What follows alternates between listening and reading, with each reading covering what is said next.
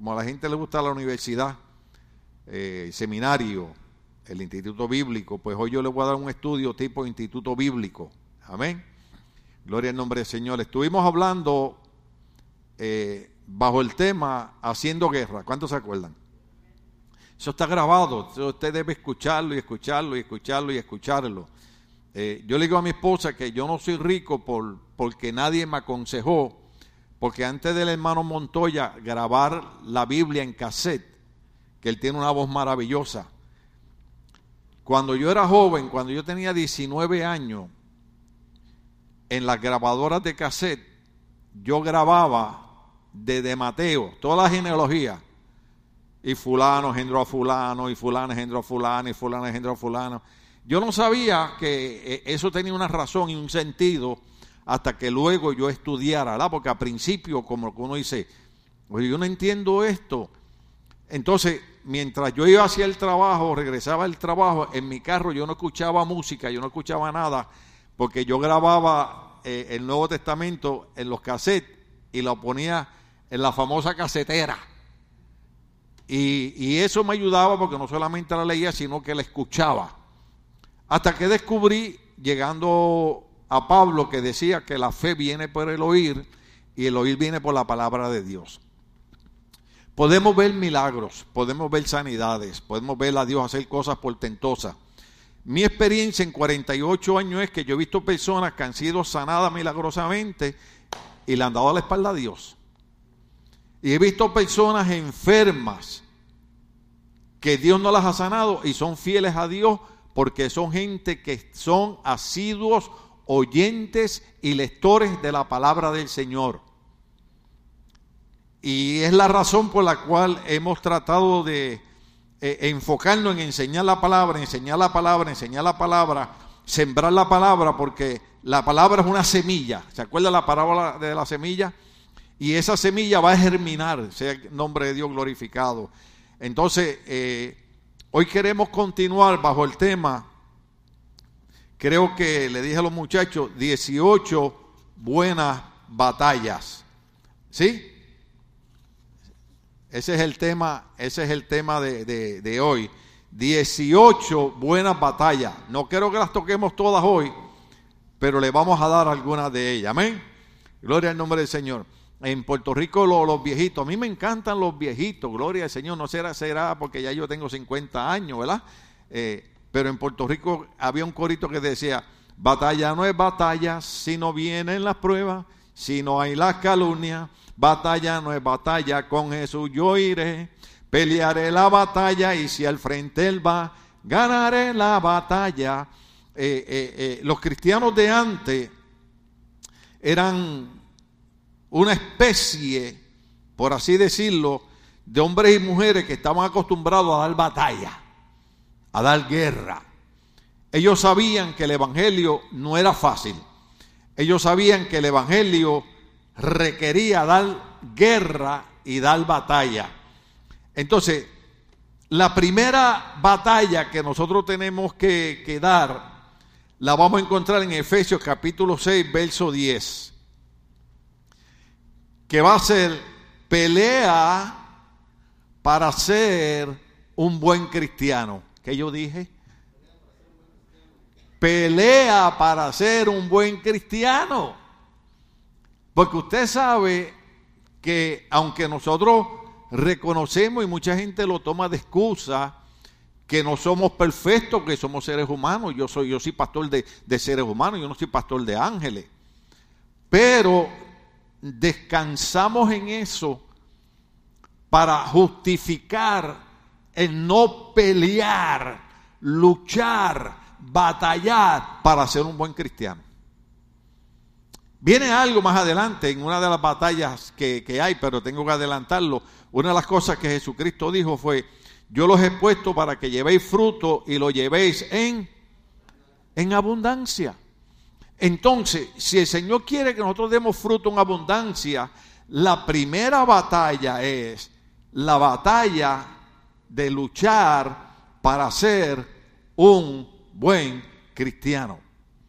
Yo sé que suena cómico y suena raro decirlo y, a veces uno repite cosas que escucha y no todo lo que uno escucha es correcto, pero a veces tiene un buen sentido, ¿verdad?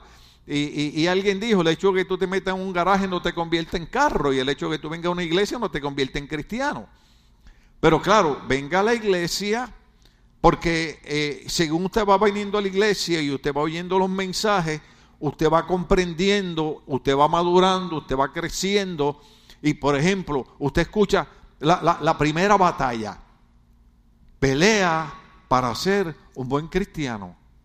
¿Por qué? Porque una de las cosas que estamos viendo en estos días, hoy yo, estaba estudiando la Biblia y yo, y yo me sorprendí, le digo, Señor, hemos leído ese verso tantas veces y la Biblia dice, en los últimos días, en los días finales, Mateo 24, aunque yo sé que podemos hablar que si la iglesia está, la iglesia no está, pero dice, habrá pestes, pestilencias, enfermedades, epidemias, terremotos en muchos lugares. Los otros días hubo un terremoto en China y después otro en, creo que fue, eh, ay Señor, ayúdame, ya me está pegando la cosa de estos hermanos.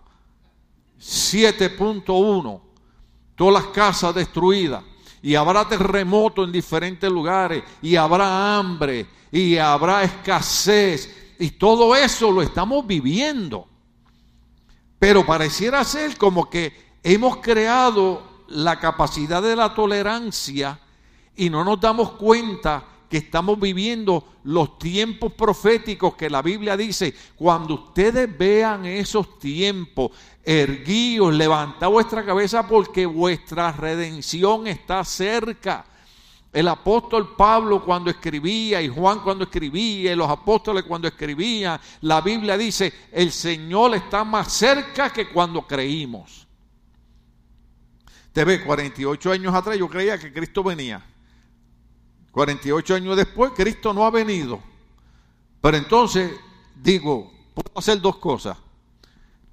Creer que es mentira que Cristo viene o ver las señales que están ocurriendo frente a los ojos míos que no ocurrieron 48 años atrás y entender que ahora sí estamos más cerca de la venida de Cristo que cuando yo creí. Entonces, estamos viendo un montón de cristianos que eh, está tomando a la iglesia como si fuera un club religioso. ¿Dónde estamos aquí? Y una de las cosas que siempre yo digo, ¿verdad? Y suena feo porque la gente, la gente, la gente no me entiende. La gente dice, bueno, tú eres bautista, eres pentecostal, eres católico, eres episcopal, yo soy cristiano. ¿Ve? Entonces, ¿qué, qué, ocurre? ¿Qué ocurre? Que siempre yo digo que la gente en estos días está buscando iglesias o congregaciones donde Dios se conforme a la manera de ellos y no ellos a la manera de Dios. Yo he escuchado aquí buenos líderes, Dios me ha dado líderes maravillosos aquí. Y cuando ellos hablan de, eh, eh, eh sí es Romanos 12.2, donde dice, no os amoldéis a este mundo, sino renovaos qué? Vuestra mente. Entonces, cuando Dios llamó hombres y mujeres a predicar el Evangelio, que este es el llamado más tremendo. Cuando estaba el electricista aquí haciendo el trabajo, yo llegué, eh, estaba ayudando, atendiendo a una persona, y, y cuando entré le dije, quédate de electricista y no te metas a pastor. Porque ser pastor es 24 horas al día. A menos que usted no haya experimentado que el Espíritu Santo lo despierta a las 3 de la mañana, cuando, cuando usted se acaba de dormir a las 2 y media de la mañana. Y a las 3 de la mañana el Espíritu Santo lo despierta y dice, quiero que ores por fulano, ora por fulana, está pasando una batalla, está pasando una guerra. Y entonces uno sale y dice, ¿por qué no oran ellos? Porque el pastor eres tú y yo te estoy mandando a ti a orar por ellos. ¿Cuándo estamos aquí todavía? Entonces, hay hombres y mujeres, valga la redundancia, que Dios los llama, y lo dije en uno de los mensajes, no a ser ingeniero, no a ser policía, no a ser bombero. Dios los llama a proclamar un mensaje que en estos días es pesado. Hubo un profeta, si no me equivoco, se llamaba Jeremías, que le decía el Señor, no voy a hablar más en tu nombre. Me cansé. Porque yo les predico a tu pueblo, les llevo el mensaje y tu pueblo no escucha. ¿Para qué les predico? Y Dios le dijo, cuando yo te llamé, te dije que tú le ibas a predicar y ellos no te iban a prestar atención, no te iban a escuchar. ¿Tú sabes lo que es tú decirle a alguien algo diez veces y no lo entienda? Mire, yo no quise traerle el video hoy, traje alguna foto que creo que la recibieron, ahorita vamos a pasar. Esta tarde estoy viendo las noticias de una mamá que grabó la casa, grabó la casa. El televisor roto, la computadora rota, el microondas roto, la estufa rota, las paredes rotas, el toilet roto, todo roto. ¿Sabe por qué? Porque ella regañó al niño y le quitó el celular y el niño se enojó y destrozó la casa. Entonces la gente le está recomendando a la mamá que lleve el nene a terapia. Y yo dije viendo la noticia, Señor resucita a mi abuelita porque mi abuelita le daba terapia de la buena. Alguien dijo en una ocasión, la iglesia no es la encargada de educar a nuestros hijos. La iglesia le siembra la semilla y la palabra de Dios para que ellos crezcan en una dirección correcta y sean exitosos en la vida.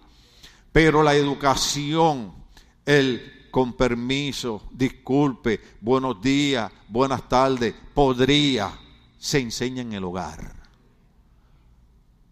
Entonces, eh, yo sé que estoy entrando en problemas eh, en este tema porque yo creo en la tecnología. Los celulares hay que usarlos, las tabletas hay que usarlas, la computadora hay que usarla. El problema es que 10 años atrás yo era uno de los pastores que decía que uno de los problemas que iba a tener la gente, incluyendo los cristianos, era que se iban a volver adictos a la tecnología. ¿Y sabe qué? Todo el mundo se reía de nosotros. Ahora vienen los psiquiatras y los psicólogos y dicen, tenemos un problema de adicción a la tecnología y los jóvenes no estudian por estar en la tecnología. Entonces, a ellos los cristianos le dicen, los doctores dijeron, pero si los pastores lo dijimos hace 10 años. ¿Sabe por qué? Porque nosotros sabemos que no es la tecnología, son los malos hábitos. ¿Cuándo estamos aquí? ¿Alguno de ustedes recuerda la época de tomar la siesta? ¿Nadie? Yo estaba leyendo en una revista europea que dice que uno de los problemas por el que la gente tiene problemas emocionales y mentales es porque ya no toma la siesta. Nap para que sepan lo que es.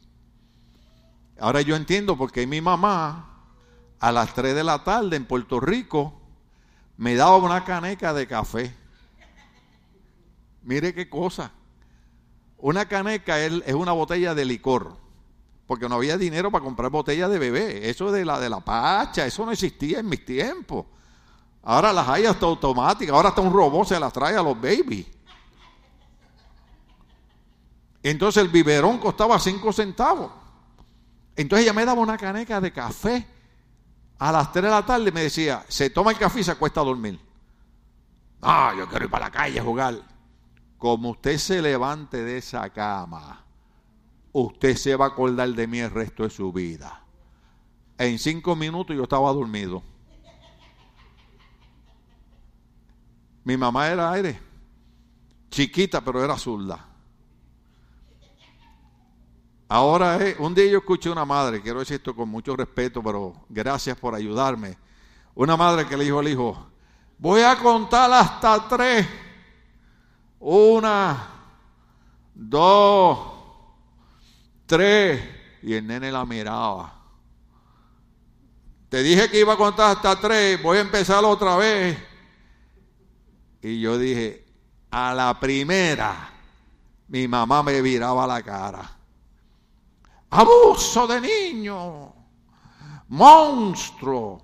Pero da la casualidad que aquellos hombres y mujeres que fuimos educados por aquellos viejitos que no tenían universidad ni psiquiatría, que lo que tenían un segundo grado de escuela, pero tenían valores. Nos enseñaron a respetar a la gente adulta. Yo le digo a mi esposa, yo me crié en un ambiente donde había alcoholismo, había droga, pero a una persona mayor no se le faltaba el respeto. Es más, se le decía usted. Y los vecinos regañaban a uno.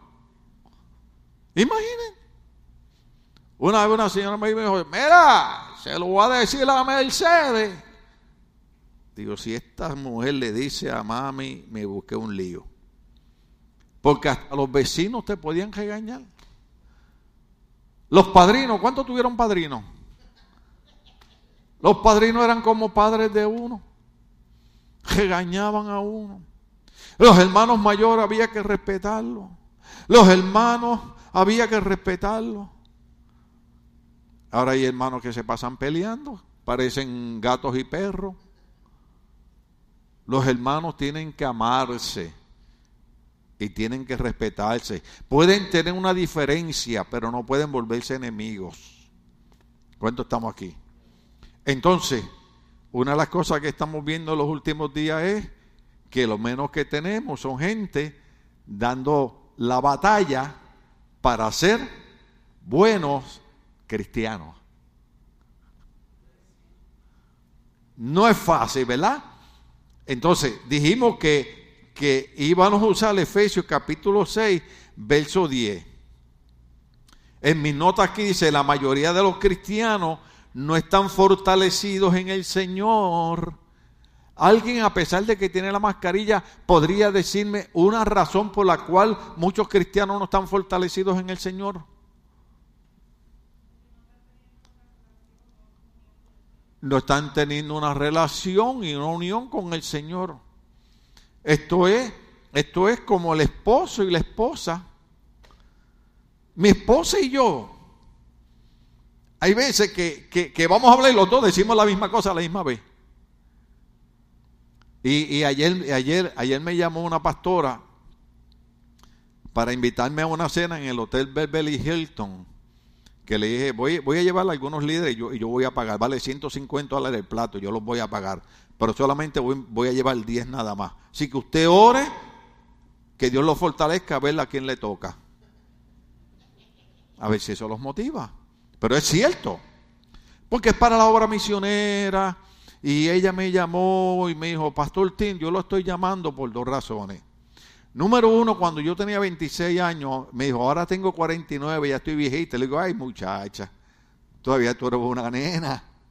Pero cuando yo tenía 26 años, yo admiraba a usted como predicador, pero siempre admiré que usted siempre estaba con su esposa y lo veo en Facebook, lo veo en YouTube y siempre lo veo con su esposa y usted ha sido un ejemplo para nosotros. ¿Por qué? Porque uno tiene que desarrollar una buena relación. Usted no se casa para estar peleando, para eso no se case.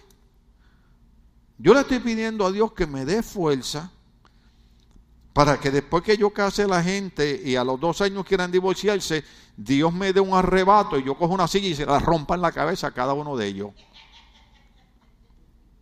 ¿Sí? ¿Puedo predicar? Porque cuando están en el altar...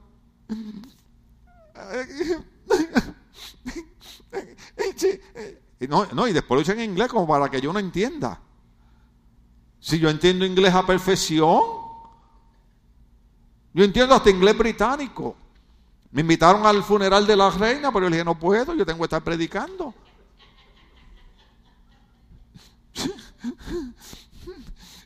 Since the, first, since the first moment that I saw you, all my heart started beating.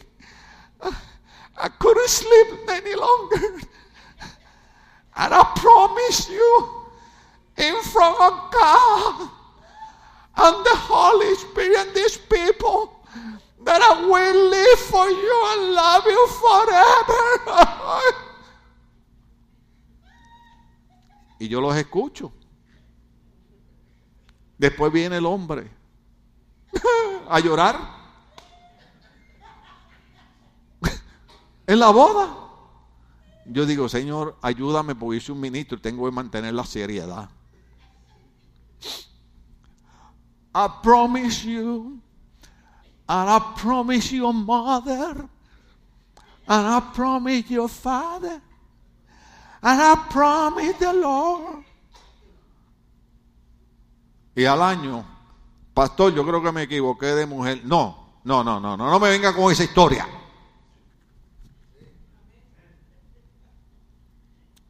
Mire, una de las cosas lindas, yo estaba en la boda de, del hijo de nuestro hermano Luis Fernando. Diez años de novio. ¿Usted sabe lo que significa esto? Que si en diez años no se conocen,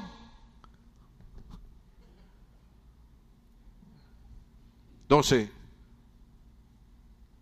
¿cómo desarrollo una relación con el Señor? ¿Los matrimonios hablan o no hablan? Pero yo tengo que hablar con el Señor. ¿Y cómo yo hablo con el Señor? En la oración. ¿Y cómo Dios me habla? Por el libro. Hay gente que dice, yo quiero que Dios me muestre cuál es su voluntad para mí. Pues lee la Biblia. Si ahí está la voluntad de Dios. Ahora, dígame otra razón, aparte de relación, que esa es principal, otra razón por la cual no tenemos cristianos fortalecidos. No congregan. No congregan, pero van a la fiesta, van al cine, van a la feria, van al vacilón, van al bugalú, van al patapata. Usted no sabe lo que es eso. Ay, para que me entienda. Van a la quebradita, van a, Pero no vienen a la iglesia.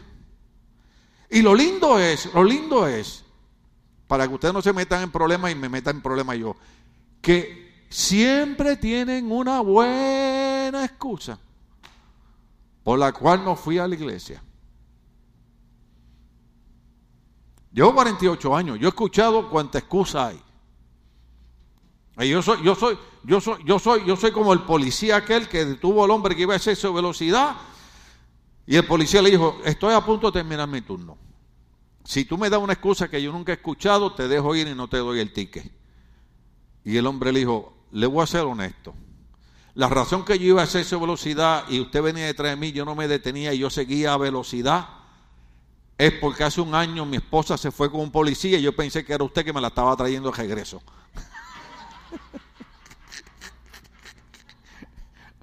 ¿Eh? Hermano, en 48 años, ¿usted cree que yo no he escuchado cuánta excusa existe? ¿Ah? ¿Por qué mejor no dicen, no estoy fortalecido y he perdido el amor por Dios, he perdido el amor por la iglesia y lo que quiero es infestar al resto de hermanos en la iglesia? Mm. La mayoría de los cristianos no están fortalecidos en el Señor. Se requiere de un gran esfuerzo. ¿Un qué? Es que para todo hay que esforzarse en la vida. ¿Ah? Los que tienen un buen trabajo y los que se graduaron de la universidad tuvieron que esforzarse para aprender su trabajo y para sacar buenas notas en los exámenes de la materia de la universidad. ¿Tuvieron o no tuvieron que esforzarse? Yo todavía lo lamentable, en un sentido, usando una palabra, porque para mí servirle al Señor es toda una bendición. Pero lo lamentable, dije por usar una palabra, es que el pastor siempre es un estudiante. Yo siempre tengo que estar leyendo, y leyendo, y leyendo, y leyendo, y leyendo, y leyendo, y leyendo, y leyendo, y leyendo. Y si me toca predicar, Dios sabe que yo tiemblo. Ay, pastor. ¿Sí? Ustedes son el pueblo de Dios. Ustedes le costaron a Cristo su sangre. La idea de Cristo morir en la cruz del Calvario no fue para que Mel Gibson hiciera una película de la pasión. Es para que usted y yo entendiéramos que estábamos condenados a pasar una eternidad en un lugar de tormento y Cristo en su gran amor dio su vida por nosotros en la cruz del Calvario para que cuando muramos en vez de entrar al infierno entremos al reino de los cielos. Eso es lo que es el Evangelio, hermano. Y la gente no lo entiende. Y la gente juega con la iglesia. Y entonces requiere un esfuerzo de parte de nosotros. Porque yo sé que yo bromeo con esto. Déjeme decirle algo, no me malinterprete, no me malinterprete. A mí me gustan los lugares de recreación. A mí me gusta el deporte, ¿verdad? Eh, ayer me, me, puse la camisa que de hecho me la regaló la familia Maldonado de Roberto Clemente, que al frente dice Puerto Rico y atrás tiene el 21 Roberto Clemente fue el primer morenito, negrito, que tuvo que luchar, inclusive para la época de Martin Luther King, en llegar a, Hall of Fame, que le llaman el Salón de la Fama. Eh, metió 3.000 hits. Y ayer era el día de Roberto Clemente. Y estaban jugando los Mets de Nueva York con los Piratas de Pittsburgh. Y todos, todos, todos tenían el número 21 en honor a Roberto Clemente, puertorriqueño, de hecho. aunque felicito a todo Centroamérica por la independencia que celebraron ayer y celebro hoy la independencia de México. Ese es un aplauso. Oh, aleluya. Lo que pasa es que la independencia de México se debía celebrar eh, también el, el 15, pero el 15 ellos estaban en batalla y entonces el grito lo dieron el 16. Por eso es que hoy estaban ¡Viva México! Y yo, yo, yo creo que soy medio mexicano también. Y yo, ¡que viva! Pero hoy ando con una camisa de Guatemala. Y ayer estaba viendo el desfile del Salvador, de Honduras. La gente feliz después de dos años. Yo agarro todos esos canales, porque a mí me interesa mi gente. ¿Eh? O sea, a mí me gusta la distracción, me gustan los lugares de recreación. Yo no estoy diciendo que eso es pecado, no usted va para el infierno. El problema es que la gente para esas cosas se esfuerza. Pero no se esfuerzan para venir a la iglesia. No se esfuerzan para leer la Biblia. No se esfuerzan para estudiar en la universidad. No se esfuerzan para leer un libro cristiano no sé. No sé. No sé.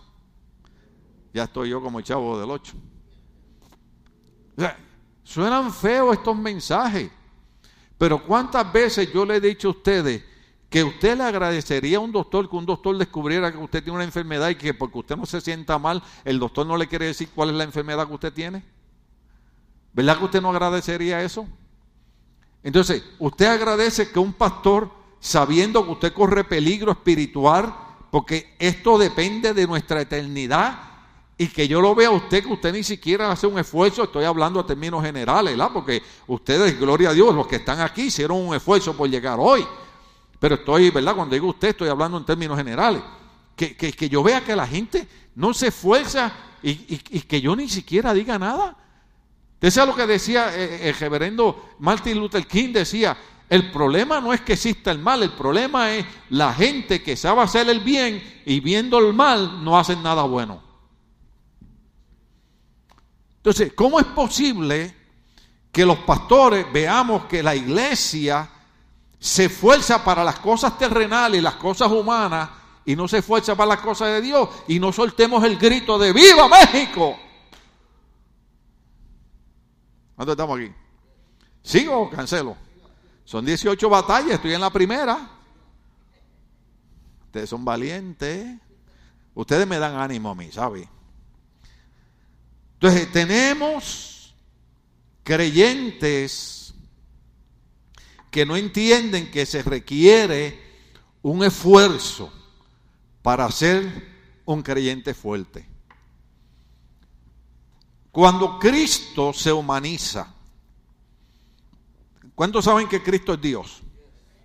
Pero Cristo se humaniza Por eso es que en Navidades a mí me gusta ese himno que dice, tú dejaste tu trono de gloria por mí y viniste a Belén a nacer, mas a ti no fue dado el lugar en, en mesón y en pesebre te hicieron nacer. Ven a mi corazón, oh Cristo. ¿Por qué? Porque la gente no entiende que Dios en su gran amor empezó a mirar y dijo, no hay nadie que pueda hacer esto por la humanidad. Y libro de Hebreo dice, pero tú me apropiaste cuerpo, eso es Cristo hablando con Dios. Cristo, dice la Biblia, que deja su trono de gloria, se humaniza. Libro de Hebreo dice que fue tentado en todo semejante a nosotros ¿Por qué usted cree que el diablo tentó a, Cristo en el desierto? Porque el diablo sabía que él era un ser humano. Y el diablo dijo, lo agarré, lo destruyo, acabo con él. Dios lo hizo como cualquier ser mortal. Pero hubo un Cristo, oh santo. Hubo un Cristo que estuvo dispuesto a esforzarse para que yo fuera salvo. No sé usted pero yo sí. Y cuando hubieron dos sucesos bien importantes, perdóneme la emoción con la que predico, es que, es que la palabra de Dios para mí es tan... José, 48 años después, yo parezco un recién convertido. Eh, eh, Cristo dice, me van a agarrar los gentiles, me van a caer a golpe, me van a matar. Y viene Pedro, aquel hombre pescador de carácter violento, pero seguidor de Cristo, y dice, tal cosa no te acontezca. Yo no voy a permitir que eso te pase. ¿Usted se acuerda los otros días cuando le hablé de eso, que Cristo sabía a quién había hablado? Que Cristo dijo, no es Pedro el que me está hablando, ¿Se acuerda que yo les dije a ustedes que ustedes tuvieran cuidado con los amiguitos en la iglesia y sepa a veces quién es el que le está hablando y quién es el que no le está hablando? Porque Pedro era un discípulo, llevaba tres años con el maestro y el maestro dijo, no es Pedro el que me está hablando, porque Cristo le dijo, apártate de mí, Satanás. Porque tú no sientes las cosas de Dios, sino las de los hombres. Esas palabras son fuertes. Apártate de mí, Satanás, porque no sientes las cosas de Dios, sino las de los hombres. No te estás esforzando por las cosas espirituales. Estás hecho un humano, un carnar. ¿Usted sabe qué fue eso? Que Cristo pudo haberse dejado convencer por Pedro. Y pudo haber dicho, es verdad. ¿Para qué yo tengo que llegar a la cruz a morir por esta gente que ellos decidieron darle la espalda a mi Padre? Pero Cristo hizo un esfuerzo y dijo, este no es Pedro que me está hablando, este es el diablo. Le dijo, Satanás, tú no sientes las cosas de Dios. Se esforzó, oiga lo que voy a decir, para no dejarse convencer de hacer lo que Dios no quería que él hiciera. Y nosotros tenemos que esforzarnos, especialmente los jóvenes. Tenemos que esforzarnos porque a veces tenemos amiguitos y amiguitas en la iglesia que nos hablan y creemos que son ellos y es el diablo usando la lengua de ellos para que nosotros nos apartemos de las cosas de Dios. Y escuchamos más al amiguito y a la amiguita. ¿Qué usted, usted se cree? ¿Que a mí en la iglesia mis amigos no me trataron de sacar de la iglesia? ¿Qué usted se cree? Que en mi iglesia no había gente que oraba y ayunaba y tres veces me quisieron usar a mí para dividirla la iglesia a mi pastor. Tres veces. Yo era predicador, yo oraba por la gente. Y me decían, no, mira, Tim, es que Dios está levantado y ya vimos el local y me llevaron hasta ver la capilla. Y yo fui con ellos. Le dije, oh, esa es la capilla, amén. Les vamos para la iglesia otra vez. Cuando fuimos para la iglesia, yo le dije, ¿usted ve ese viejito que está ahí al frente? Ese viejito que le falta un ojo, que es tuerto. Ese viejito que es molacho, nosotros le decimos mellao. Ese viejito que lo que lee un verso bíblico nos da tiempo de ir a la licua tomando un refresco y regresar. Ese viejito que no tiene instituto bíblico. Mientras ese viejito sea el pastor de la iglesia, yo me voy a sujetar y lo voy a respetar a él. Ustedes se quieren ir, se pueden ir, pues yo me quedo aquí. Y yo fui el único joven que me quedé en la iglesia, con 11 viejos. 11 viejos y yo, los 12 discípulos. Yo era Juan el discípulo amado porque era el más joven. Entonces, lamentablemente, mi pastor se mete en 15 días de ayuno. Entrega, yo le dije a usted, ¿verdad? Con una comida muy pesada y cae seis meses enfermo. Y el asistente pastor, el hermano Pedro, que era un hombre de Dios tremendo, me dice, martes, miércoles y jueves tú predicas. Pero ya Dios me había preparado. Ya yo llevaba tres años en la iglesia cuando pasó eso. Y yo empiezo a predicar martes, miércoles y jueves. ¿Y sabe qué pasó? La iglesia empezó a cambiar. La iglesia empezó a crecer. Jóvenes empezaron a llegar con el hijo del pastor Aníbal, que está en la presencia del Señor, tumbamos la pared de atrás del púlpito, agrandamos la iglesia hacia atrás, agrandamos la iglesia hacia el lado. La iglesia empezó a llenarse de la gloria del Espíritu Santo. La gente empezó a estudiar, la gente empezó a crecer, la iglesia agarró otro nombre. Déjeme decirle algo, todavía allí está la iglesia alabando y glorificando a Dios. La iglesia existe, la iglesia es propiedad de ellos, el estacionamiento de frente es propiedad de ellos, porque hubieron gente que estuvieron dispuestos a esforzarse por obedecer a Dios. Yo sé que no es fácil. Lo más común para la gente en la iglesia es, el, pastor no es papá tuyo para que tú tengas que pedirle permiso. El, papá no es papá, el pastor no es papá tuyo para que tú que tengas que decirle que no vas a llegar al culto. Mire, hoy yo le dije a René, René, gracias por informarme. René me dijo, pastor, disculpe, no podemos llegar al servicio.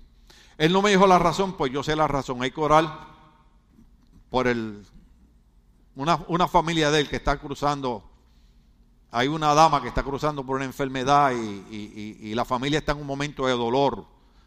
La persona está viva, pero está cruzando por una serie de operaciones. Y, pero yo digo, él simple y sencillamente lo que tiene que hacer es no llegar al culto.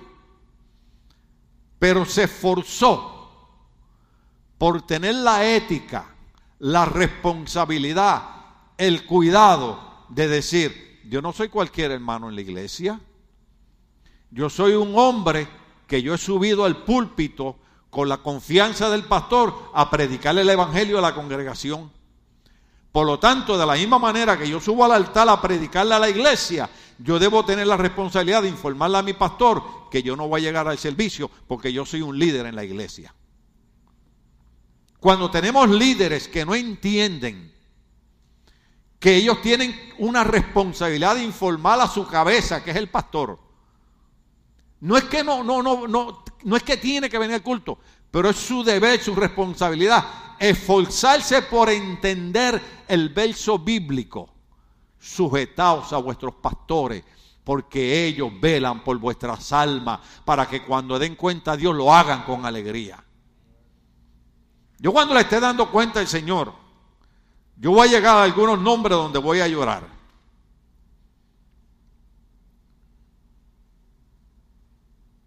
¿Me pongo la mascarilla o qué? Hay otros que cuando yo le diga al Señor, Señor, con la lista, ¿verdad? Señor, la hermana fulana, uh, oh Padre, que, oh Señor, gracias por enviarme esta hermana a la iglesia, oh, oh Señor, gracias, gracias. Cuando llegue, oh Señor, gracias por, por, lo que me enviaste a ayudarme en el equipo de sonido. Oh, gracias por fulano, gracias por fulana. Cuando llegue a las maestras, oh, gracias por las maestras fulana. Oh, Señor, gracias por la maestra fulana. Oh, cuando llegues a la asistente, gracias por la asistente tal. Cuando llegue a los músicos, oh, Señor, gracias. Gracias por Tony, que botando piedra, estando en el hospital, estando enfermo, estando aquí. Eh, eh, Cuando, oh, yo no sé, yo siento una unción de Dios aquí hoy. ¿Qué pasa? Mira, cuando yo veo a Tony cantando aquí, Dios es mi testigo, Tony. Yo estoy en la oficina y yo te voy a decir, y desde allá yo estoy orando por ti. Señor, toca a Tony, sana a Tony, fortalece a Tony. Mira cómo ese hombre se esfuerza, mira lo que hace. Anoche estábamos aquí. ¿Qué estaba? Ensayando con los jóvenes, enseñándoles. Hay otros que ni a los ensayos llegan. Creen que esto es un juego.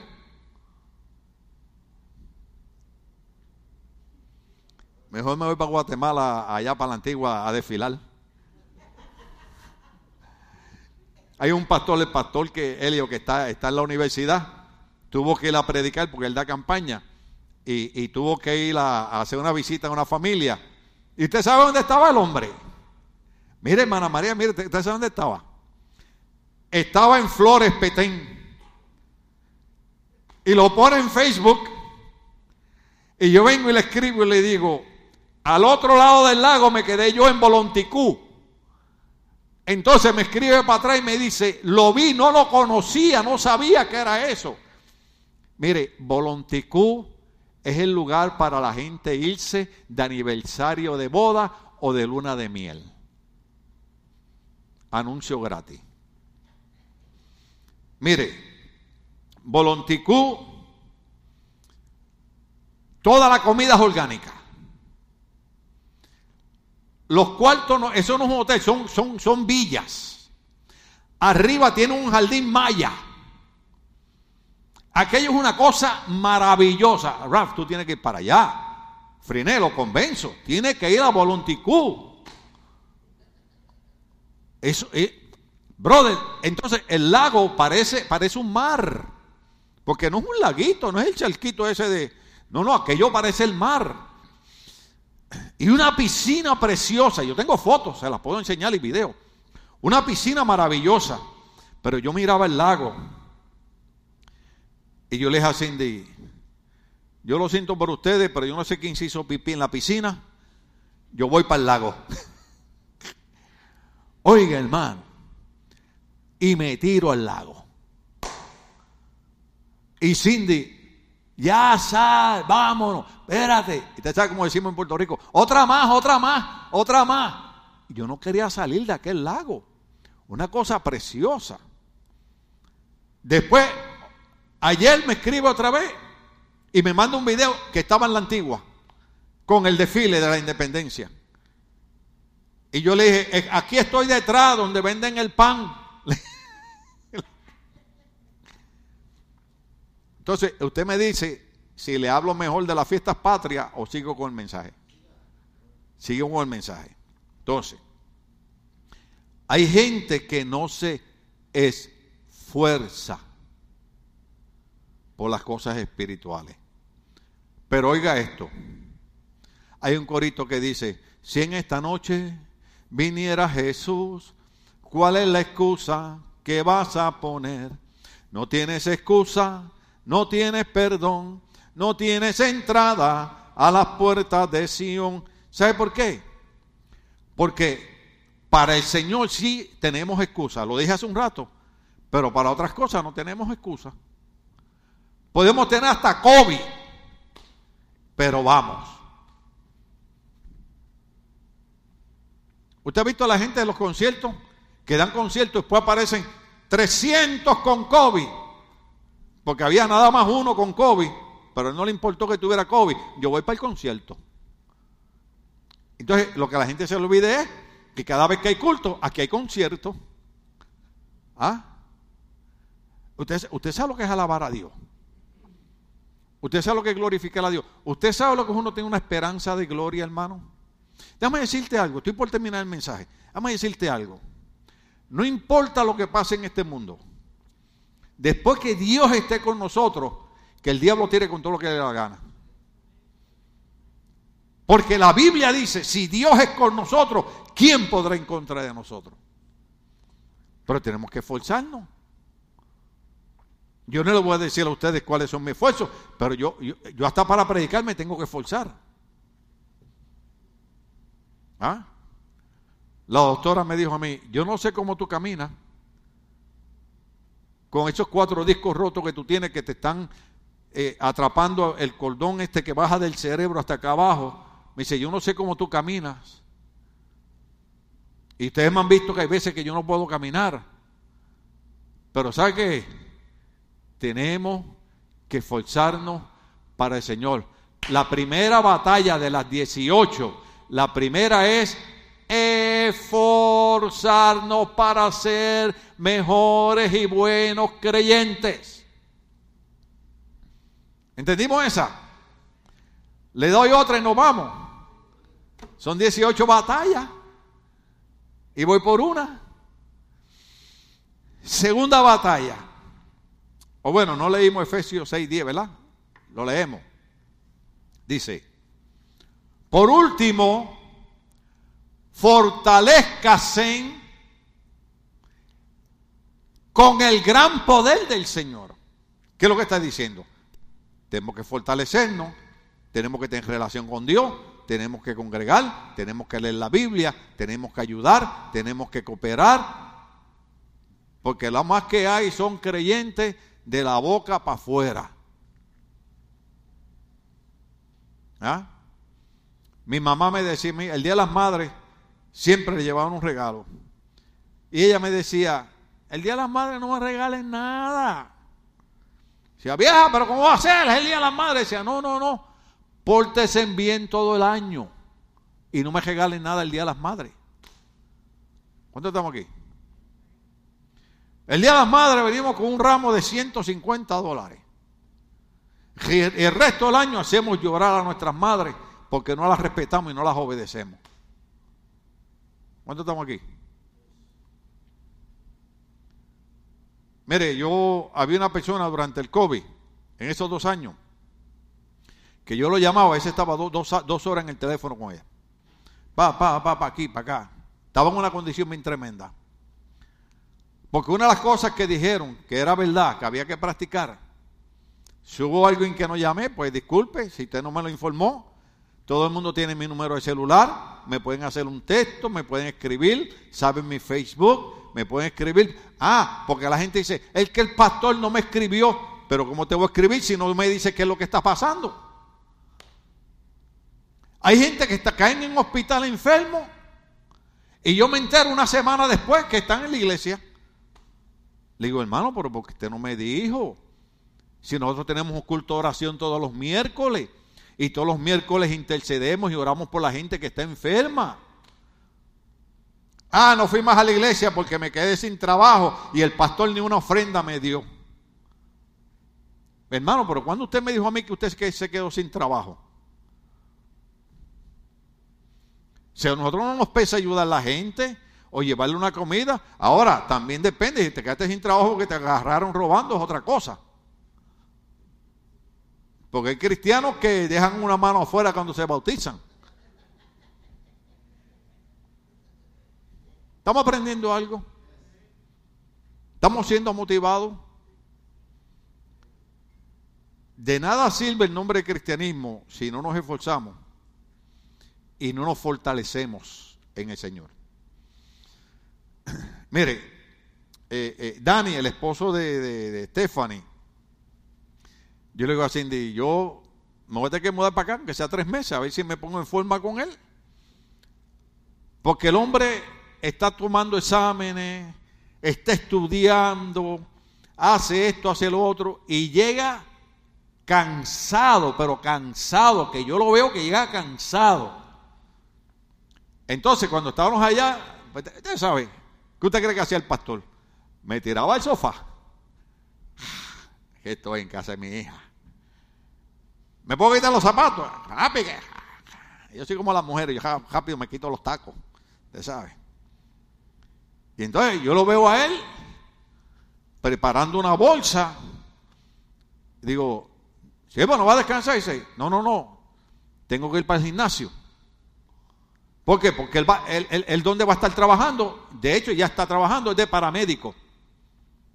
Que lo llaman de momento, que hay diferentes tipos de personas que hay que levantar, que hay que mover, que para acá. Y dice, yo tengo que estar en forma y preparado a cualquier hora. Entonces, él lo que no se dio cuenta fue que yo dije, ese esfuerzo le va a dar recompensa. Entonces, si nosotros nos esforzamos, como han hecho ustedes hoy, ¿Qué usted cree que trabajar toda la semana no cansa?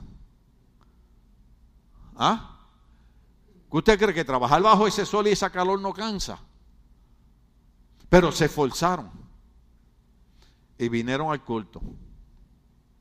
¿Qué usted cree que cuando usted ve a su papá, su mamá, su hermano, su tío, su primo, su amiguito de la iglesia que abandonan las cosas del Señor, usted no cree que eso desanima?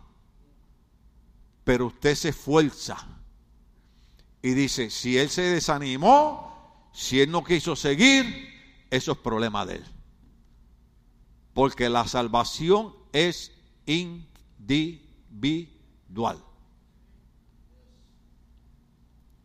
No me hagan hablar otra vez porque los domingos estoy todavía en predisposición y destino. ¿Ok? O sea, porque el hermano se fue a la iglesia, entonces yo me voy. No, el hermano se fue, Dios te bendiga. Yo me quedo. ¿Por qué? Porque yo me voy a esforzar para ser bendecido por Dios. ¿Puedo decir una palabra aquí mala, ofensiva? No se debe decir. Es más, lo voy a decir para mí, para mí, no para ustedes, para mí. Sería una estupidez mía que yo esté escuchando a una persona que ya no creen congregar, que ya no creen leer la Biblia, que ya no creen orar, que ya no creen alabar a Dios, y que yo llene mi mente, porque alguien escribió, y fue el coach que yo tengo allá en Florida para el libro que vamos a escribir, que él dice que lo que tú siembras en tu cerebro es lo que tú cosechas. Entonces una persona que continuamente te está hablando negativo y te está hablando cosas malas en la iglesia, está sembrando semillas malas en tu mente y eso es lo que tú vas a cosechar en tu mente. Yo estoy aquí todavía de pie. ¿Ah? Porque hay veces digo, ah, ya estuvo, ya. Y mi esposa me dice, ¿cómo que ya estuvo? Todavía te falta mucho. ¡Ale para adelante! Le digo, chica, pero que tú no entiendes, que no puedo caminar. Es que, ¿cómo que no puede caminar? ¿Y en qué Dios usted ha creído? Entonces, ¿qué uno hace, Raf? A levantar caballo otra vez. Y a echar para adelante. Yo prefiero escuchar a alguien, aunque me moleste, que me diga, Tú puedes seguir para adelante a escuchar a alguien que, porque lo que está buscando grupitos, es, ya no vayamos más a la iglesia. Señor, reprenda al diablo y a su demonio. ¿Estamos aquí? Segunda batalla terminamos. ¿Sí? Con la primera ya, ustedes ya no quieren ni batallar. Pero hay que esforzarse. Hay que esforzarse. Usted sabe la batalla que es escucharme a mí predicar, hermano. Eso es una batalla. Pero durante la noche, cuando usted esté acostado, medite en el mensaje. Medite en el mensaje. Y haga como dice el salmista, que lo usamos cuando la gente cumple años, que el salmista dice, Enséñame, Señor, a contar mis días de modo que traiga bendición a ellos. ¿Qué es lo que quiere decir? Contemos las bendiciones de Dios. Contemos las bendiciones de Dios. Yo dije hace un rato y lo repito. ¿Cuántos están vivos hoy? ¿Cuántos pueden caminar hoy? Es más, es más, es más, voy a preguntar algo acá entre usted y yo sin que nadie se entere. ¿Alguien se va a comer algo antes de acostarse? ¿Alguien tiene una cama para dormir? Algunos tienen hasta memory foam. ¿Ah? Yo tengo, yo, ay, ay, ay, ay, Yo, yo tengo, la, la, cama mía tiene, tiene un remote control que yo hasta dormido ya lo busco. Y ya, y y, y, y cuando me canso la subo y sube los pies y los baja. Y, ¿ah? Cuenta, la, cuenta las bendiciones del Señor. Porque es que nosotros somos expertos en nada más ver la cosa que nos salió mala.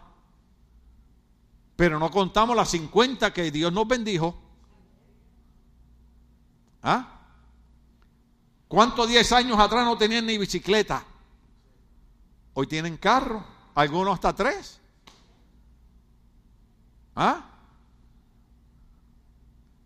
El primer carro mío, 400 dólares me costó y tenía que ir, lo voy a decir en español boricua, al Jonkel a comprar los frenos y todo para, para arreglarlo. Que es el que yo digo que botaba tanto humo por detrás que me gritaban, salte de la ciudad. Que cuando yo lo apagaba se quedaba prendido. Yo me bajaba y el carro todavía estaba. Era un Mazda, me acuerdo. Y estoy en San Bernardino, en el, en el Banco de América, y me parqueo así, como de aquí a donde está José, y ahí está la máquina de sacar dinero. ¿Te acuerdas? Que antes que la gente robara y eso. Y yo me estaciono ahí, pero yo tengo que entrar y me bajo y el carro se, y el carro se queda. Entonces, cuando yo voy acercándome al tipo, el carro hace ¡pa, pa, pa! Y el tipo soltó el dinero y la tarjeta y se tiró contra la caja. Y yo dije, patita, ¿para qué te quiero? Avancé y salí corriendo, hermano. Porque el hombre pensó que alguien estaba disparando para robarle. Y era mi carro. Pa, pa, pa. ¿Ok? 400 dólares. Ahora me monto en una guagua humilde, ¿verdad? Porque es una Hyundai. Que tiene un botón aquí. Que lo pongo en económico, en confort, en sport le cambio todas las velocidades. Lo pongo, le aprieto un botón acá, lo pongo automático o lo pongo lo que llaman en, buen español stick shift. ¿Eh? Le aprieto un botón y el asiento se acomoda solo. Con aquel, yo le jalaba el botón y me iba todo para atrás. Algunos de ustedes hasta bloques de, cemento le ponían a los carros. ahí me levantaron la mano. Es más, aquí hay gente que tenían carro que para salir tenían que salir por la ventana. los llevé para allá, ¿verdad? Los llevé muchos años para atrás. ¿Ah? Y hoy. ¿Ah? Y hoy. En que Santenango hoy, esta mañana en una feria la gente salió corriendo y mataron 12 personas porque las pisaron. En una feria. Y nosotros estamos aquí vivos. Entonces, vamos a esforzarnos. Si no, no, no, no, es que no cometamos errores, no es que no fallemos, es que nos esforcemos, no es que nos recostemos ay, es que yo soy humano y soy débil. No, no, no. Porque eres humano y débil es que te tienes que esforzar. Y tienes que dar la batalla. ¿De verdad le damos la segunda o nos vamos? Ok. Segunda. Con esa terminamos. Pelea para ser guiado por el Espíritu y para estar en la voluntad de Dios pelea para ser guiado por el Espíritu, y cuando decimos Espíritu, referimos al Espíritu Santo, y estar en la voluntad de Dios. El apóstol Pablo cuando escribe dice, en el libro romano, los guiados por el Espíritu, los tales son los hijos de Dios. Guiados por el Espíritu. Y yo siempre digo cosas, ¿verdad? Por eso yo sé que yo no soy monedita de oro para caerle bien a todo el mundo. Pero cuando a mí viene un hermano que toma una decisión, hay pastores que estuve orando por eso. ¿Y cuánto oraste? Dos días. Dos días. ¿Alguien se recuerda cuánto estuvo Daniel orando? ¿Cuánto? 21 días. El profeta Daniel. Déjeme decirlo otra vez. El profeta Daniel estuvo 21 días esperando la respuesta de Dios. Y cuando el ángel bajó, oh aleluya, le dijo, desde el primer día que empezaste a orar, Dios te mandó la respuesta, pero hubo una guerra en los aires. ¿Cuál es la guerra? Que el diablo quiere que tú tomes las decisiones basadas en tus sentimientos y no en la guianza del Espíritu Santo. Esa es la segunda batalla.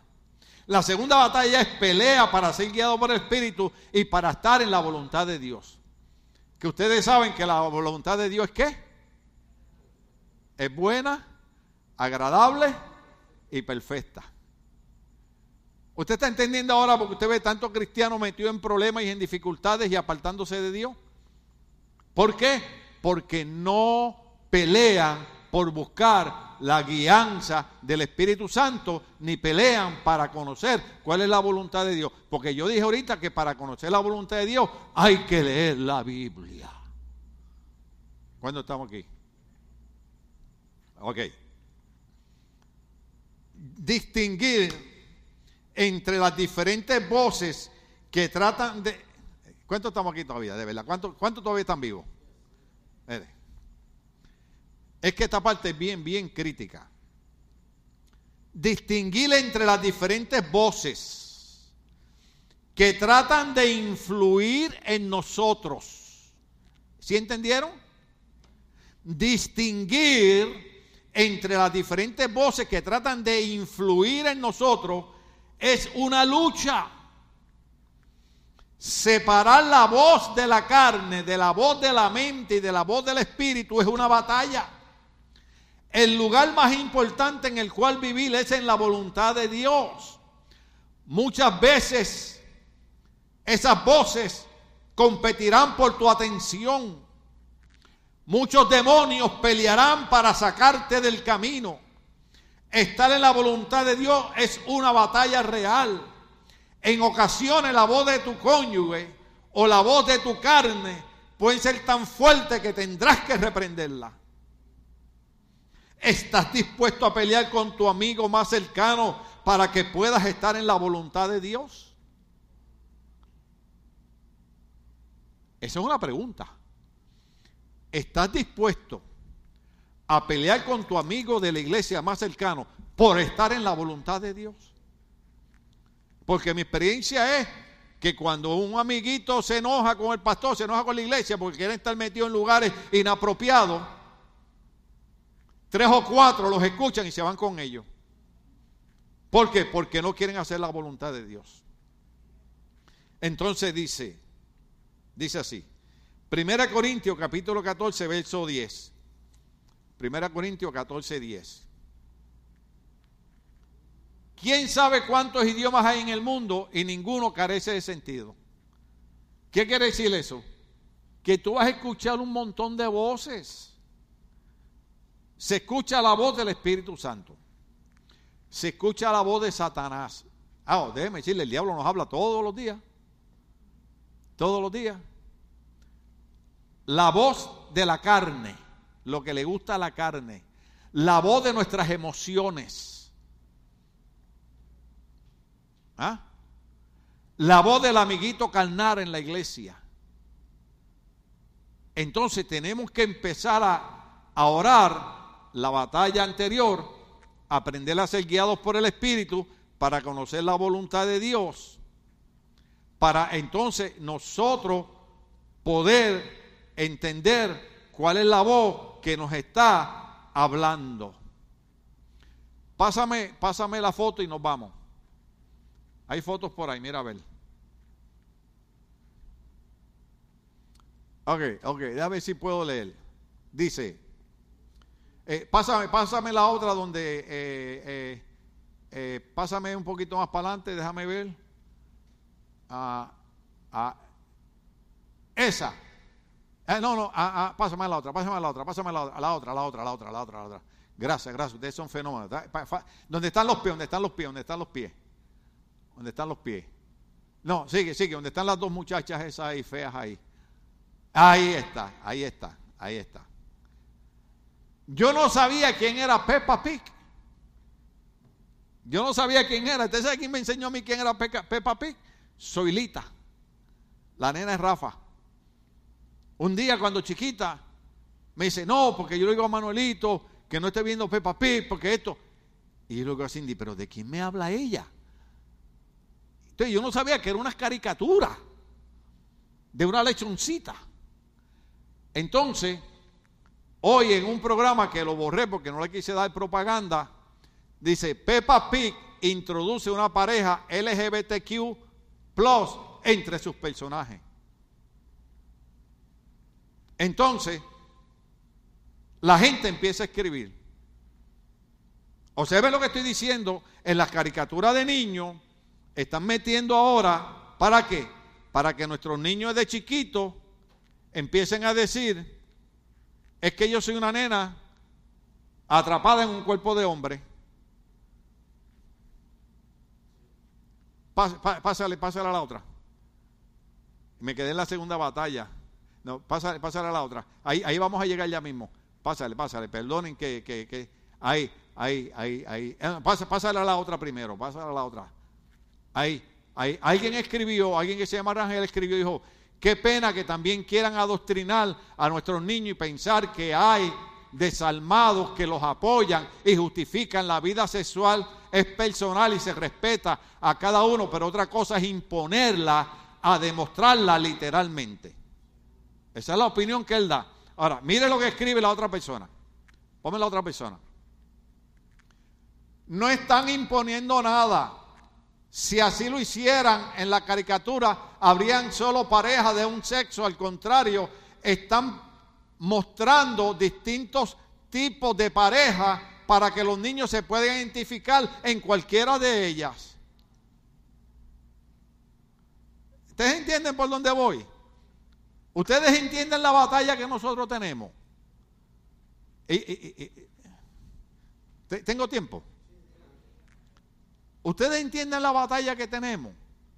Mientras los cristianos están dejando de fortalecerse en el Señor, mientras los cristianos están dejando de buscar la guía del Espíritu Santo, mientras los cristianos están dejando de buscar la voluntad de Dios, tenemos toda esta gente que domina la mercadotecnia, indoctrinando, indoctrinando, o sea, metiendo la mente de nuestros niños que nosotros los religiosos estamos equivocados, que nosotros los cristianos estamos equivocados y que eso de que Dios hizo a un hombre hombre y a una mujer mujer y que el matrimonio entre un hombre y una mujer, eso, eso está erróneo. Entonces, ellos le están enseñando a los niños por las caricaturas y dice, ok, ¿se acuerdan el domingo pasado cuando le enseñé la, la, la, la otra de, de, de, Disney de las dos muchachitas besándose? Entonces a la Peppa Pig. Entonces ahora la gente dice, no hay nada de malo con eso.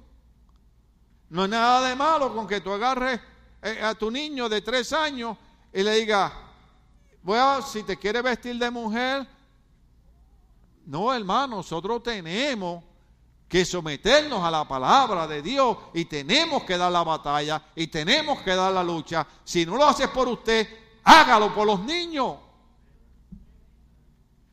Mire, a mí me da tristeza, yo, yo ahorita no lo dije, pero ahora lo voy a decir. Cuando yo le tenga que dar cuenta al Señor, voy a llegar a algunos nombres que voy a llorar. Le voy a decir, Señor, me entristezco tener que mencionar a fulano y a fulana. ¿Por qué? Porque hacíamos actividades de niños para proteger la mente de los niños, para que los niños triunfaran y excitar, y fueran exitosos y no cayeran en esos engaños y nunca cooperaron en nada en la iglesia para ayudar a los niños. Eso dan ganas de llorar.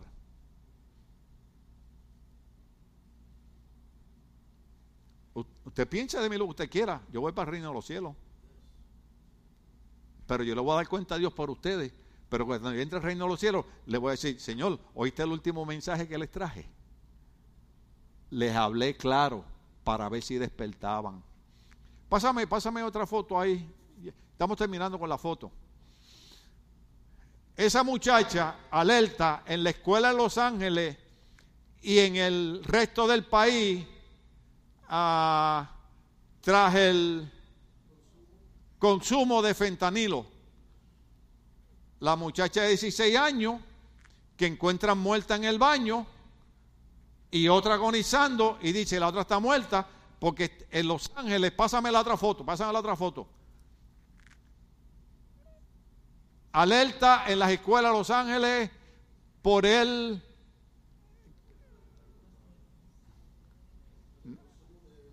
por el consumo de...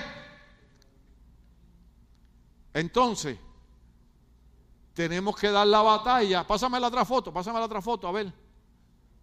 A ver, esa muchacha que pierde la vida porque compró, ahí está, alerta en las escuelas de Los Ángeles y en el resto del país por el consumo de fentanilo. ¿Por qué? Porque en Los Ángeles, California, es donde más fentanilo que dicen que es 50 veces más fuerte que la heroína.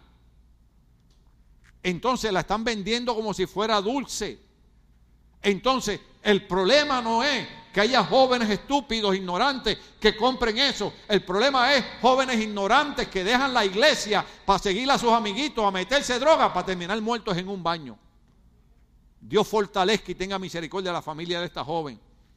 Pero si esta joven tal vez hubiera escuchado al pastor Tim Mejía, tal vez se hubiera enojado conmigo, pero tal vez hubiera dicho, es verdad, ¿para qué yo tengo que usar fentanilo? ¿Para qué yo me tengo que meter droga? ¿Para qué yo tengo que escuchar a fulano? Yo tengo que tener cuidado cuáles son las voces que yo escucho. Tengo que escuchar la voz del Espíritu Santo. Tengo que ser guiada por el Espíritu. Tengo que hacer la voluntad de Dios. Tengo que tener relación con Dios. Tengo que pelear la batalla. Tengo que pelear la batalla. Mi amiga me invita, mi amigo me invita. Pero ¿qué tengo que yo hacer metido allá cuando hay una iglesia donde hay un Dios que me quiere bendecir?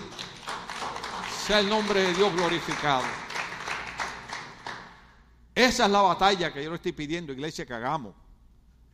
Peleemos por el crecimiento de cada uno de nosotros, peleemos por nuestros hijos y peleemos por nuestros jóvenes. Yo voy a decir algo aquí que les va, les va a enojar. A mí me da tristeza y vergüenza de padre que venga el aniversario de Renan Rising ahora y los padres no aparecen porque quieren, se quedan mejor viendo televisión que estar en un culto apoyando a los hijos. Después vienen a pedir la oración por los hijos. ¿Por qué no apoyó a su hijo? Usted sabe cuánto yo llevo, 33 años, Ralph. 33 años diciendo, yo tengo video, video, mire, de muchachos que están aquí, chiquitos aquí. Antes le estaba viendo uno de ellos Dios estaba con un pañuelo rojo cantando rap y bailando y dando vueltas en el altar, chiquitito. ¿Ah? Dando, dando la batalla. Dando la batalla por, por, ellos. Pero cuántas veces yo he dicho, pueden haber mil personas en la iglesia. Pero si yo soy un niño en el altar, a mí no me importa cuántas mil personas hay yo estoy buscando a papi o a mami. Yo quiero saber si ellos llegaron a verme. Y cuando yo veo que papi y mami no están y está el papá y la mamá de mis amiguitos, me rompe el corazón. ¿Cuántos estamos aquí? Rompe el corazón. Porque a mí no me interesa que hayan mil personas. A mí me interesa ver a papi y a mami viéndome ahí. ¿Ah? La alegría para mí. Teníamos aniversario en la iglesia. Invité a mi mamá y mi pastor no creían que las mujeres podían usar pantalones, que era una guerra eterna entre mi pastor y yo. Pastores, que no hay problema con eso. Vaya a orar lo que tenga que hacer, esas cosas del diablo. Y mi mamá siempre usaba sud, porque ella trabajaba en un hospital de pantalones. Y yo le invito al aniversario y ella va a la calle Atocha, decir downtown, a comprarse un traje por respeto a la iglesia. Ustedes no saben la alegría que yo sentí cuando yo era un joven ver a mi mamá en la iglesia porque yo la invité al aniversario de la iglesia. Y hoy en día tenemos un montón de padres irresponsables que prefieren quedarse en sus casas perdiendo el tiempo. Ahora, ah, en Puerto Rico, ah, son las 9 y 31. ¿Cuatro minutos? En Puerto Rico hace cuatro años se metió un huracán, se llamaba María. Entonces, todo Puerto Rico se descontroló. Entonces, cualquier cosa que pasaba decía, no es que eso es después de María, después de María, después de María. Entonces ahora todo es después de María. Cuatro años después todavía hay gente que tienen toldos de plástico encima del techo y dice, es que después de María. Y el gobierno no ha hecho nada.